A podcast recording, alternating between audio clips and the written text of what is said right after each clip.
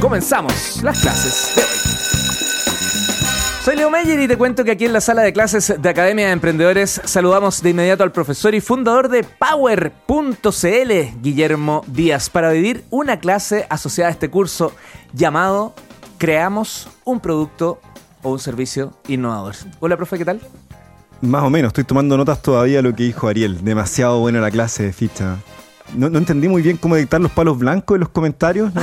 pero me hubiese encantado saber qué, qué, hay que hacer en esos casos. Ya pues, lo vamos a dejar anotado para la próxima, Por favor. Para la próxima clase, a menos que usted le ceda unos segunditos, pero después de la clase. No, feliz, feliz de seguir profundizando. Creo que fue una clase muy buena, pero me quedé con algunas dudas. Ya pues, eh, instale las suyas o instale certezas. ¿De qué vamos a hablar hoy día, profe? Muy a colgar de esto de la ficha producto y de cómo uno construye una experiencia. Nosotros ya hablamos de cómo encontrar una idea, cómo poder validarla rápido y hoy día quiero contar cómo llegar a construirla, qué metodologías podemos utilizar y cómo podemos tener los datos como base de nuestras decisiones. Mira. ¿Sí? ¿Cómo va a comenzar esto? Hablemos un poco de la metodología. Uno podría pensar que construir un producto es contratar un par de programadores y que se pongan a desarrollar y que esté listo cuando ellos definan. Eso es una opción.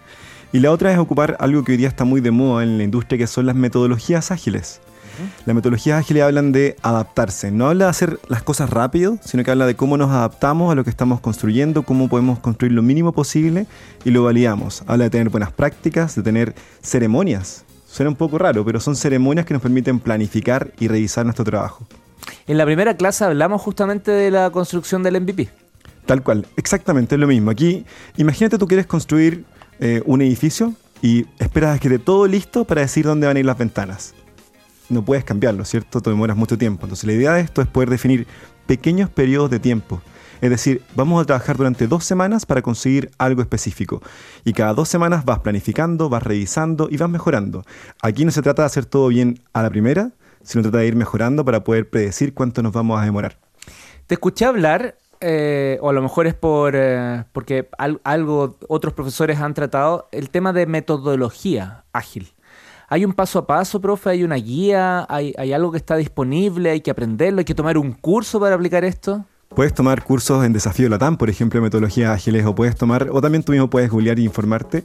Las metodologías ágiles tienen un montón de, de sabores y formas. Hay algunos muy populares que los pueden googlear, como Scrum, como Kanban. Son nombres un poco raros que después podemos compartir en, la definición del programa, pero, pero estas metodologías tienen una estructura. Entonces dicen que para que pueda funcionar bien debes planificar tu trabajo en un periodo de tiempo definido de dos, tres semanas. Debes juntarte con el equipo a poder tener una retrospectiva de lo que ya hiciste. Y por último, revisar qué oportunidades de mejoras tienes. En ese momento de revisar qué oportunidades de mejoras tienes, comienzas a ver algo muy rico que son los datos. Si quieres podemos profundizar por ahí. Sí, pues vámonos a los datos. Solo un paréntesis cortito. Eh, implementar esta metodología ágil requiere equipo porque hay mucho solopreneur, que es el concepto de la persona que emprende solita, que debe decir a lo mejor, no, es mi propia agilidad, mejor soy más eficiente nomás. ¿O esto también sirve para personas independientes?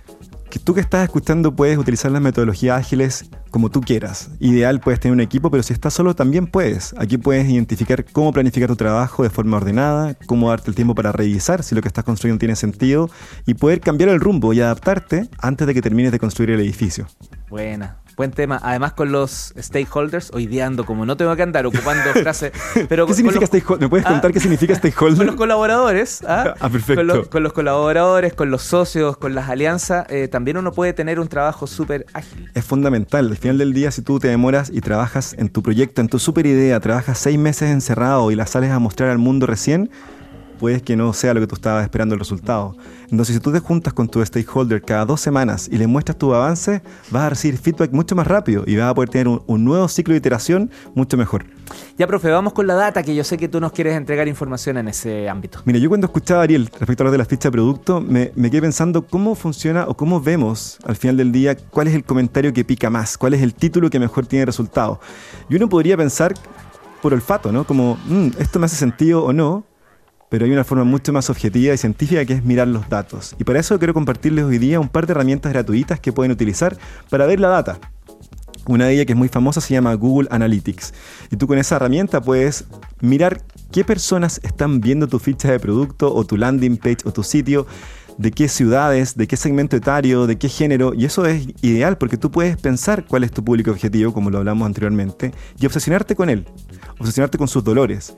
Pero muchas veces va a resultar que te vas a dar cuenta, gracias a esta herramienta, que quizás tu objetivo es un segmento de mayor edad, o más pequeño, o de algún género en particular. Y con eso puedes ir orientando mejor tu producto. También puedes probar fichas de productos con distintos títulos, distintas descripciones, y ver cuál tiene más visitas, ¿cierto? Me encantaría también que Ariel nos cuente por qué no poner el precio en el título o por qué hacer cosas, experimentos que nos permitan ir validando con datos, que es lo que mayor impacta. Oye, yo, perdón, yo en mis propuestas pongo el precio al inicio. Claro. Normalmente las propuestas no, no, no se lee nada y se dan directo al precio. Y si está más o menos alineado, ya, ok, le voy a dar la posibilidad de, leer la propuesta. Entonces, para ahorrarle el tema, lo primero que pongo el, precio. y después digo descripción y todo. Eh, Perdón, te interrumpí. No, no, si podemos hacer el pase, me encantaría tener la edición de Ariel en este punto. Claro que sí, pues el profe se quedó aquí, se pasó de, la parte de, adelante de esta sala de clase a sentarse con nosotros como alumno, eh, pero fuiste llamado a, Perfecto, yo, yo, respondo. A ver, el precio es súper importante tenerlo al comienzo, tenerlo en grande, destacado. Ahora, ¿por qué no ponerlo en título? En el título, es porque el título es más bien para que te encuentres en Google. Entonces, si le pones en, en título Anteojo 9990 es poco probable o es más difícil que la gente busque anteojos por 9.990. ¿Y, ¿Y barato? Eso lo podrías poner. Perfecto. Pero ahí la cantidad de coincidencia es lo que hablábamos por pero, el otro Pero sí podrías. Si, si quieres posicionar tu marca a muy bajo precio, tú puedes poner anteojos baratos. Excelente. Y eso es una muy buena estrategia. Y vas a aparecer primero en Google con anteojos baratos. Excelente. Sinergia, Ruth, ¿o no? Cuando los profesores se juntan con tanto conocimiento, eh, el único que gana es el alumno, es la alumna. Así es. Yo estaba pasando rabia porque tenían una foto muy fea, así que despedido como fotógrafo el Guille. oye, aquí estamos. La sinergia se acaba de romper duró Estamos construyendo una no, comunidad. Yo estaba pensando, no, en Carun, eh, nosotros tenemos Carun del profe Richard Campillay que nos presentó una iniciativa que reúne todo lo que ustedes estaban hablando de la ficha técnica, porque reciclan, son innovadores, potencian todo lo que sea digital, no se limitan, ¿cierto?, a la entrega, entonces colaborativo, entonces es como, y son parte ya de la academia, están ahí en un, en un podcast. Escuchas a Ruth Pizarro en un ratito más, va a estar con nosotros liderando producción Adem Latam. Profe, retomamos con tu clase entonces. Sí, por supuesto. Tengo el último gran tip, y este es un tip que espero que les guste mucho. Es una herramienta, también gratuita, que se llama Hotjar. La vamos a dejar en la descripción del capítulo, pero Hotjar es el nombre de la herramienta y lo que hace esta herramienta es, por un lado, generar encuestas, es decir, un usuario ingresa al sitio, ve los productos y le aparece una encuesta y le pregunta qué le parece el producto, qué le cambiaría, si está contento o no. Y lo segundo, que es espectacular, es que graba la sesión del usuario. ¿Qué quiere decir eso? El usuario no se da cuenta, pero está grabando todo lo que él hace. Entonces tú te puedes meter en la herramienta después y ver exactamente lo que hizo, dónde pinchó, cuánto se demoró leyendo alguna sección, cómo navegó dentro de tu sitio. Y como tú ves lo que el usuario hace, te das cuenta si la descripción es correcta, si el título picó o no. Entonces, esta herramienta les va a permitir no solamente saber lo que los usuarios le dicen, sino también lo que hacen. ¿Yard como yarda? No, Hotyard, H-O-T.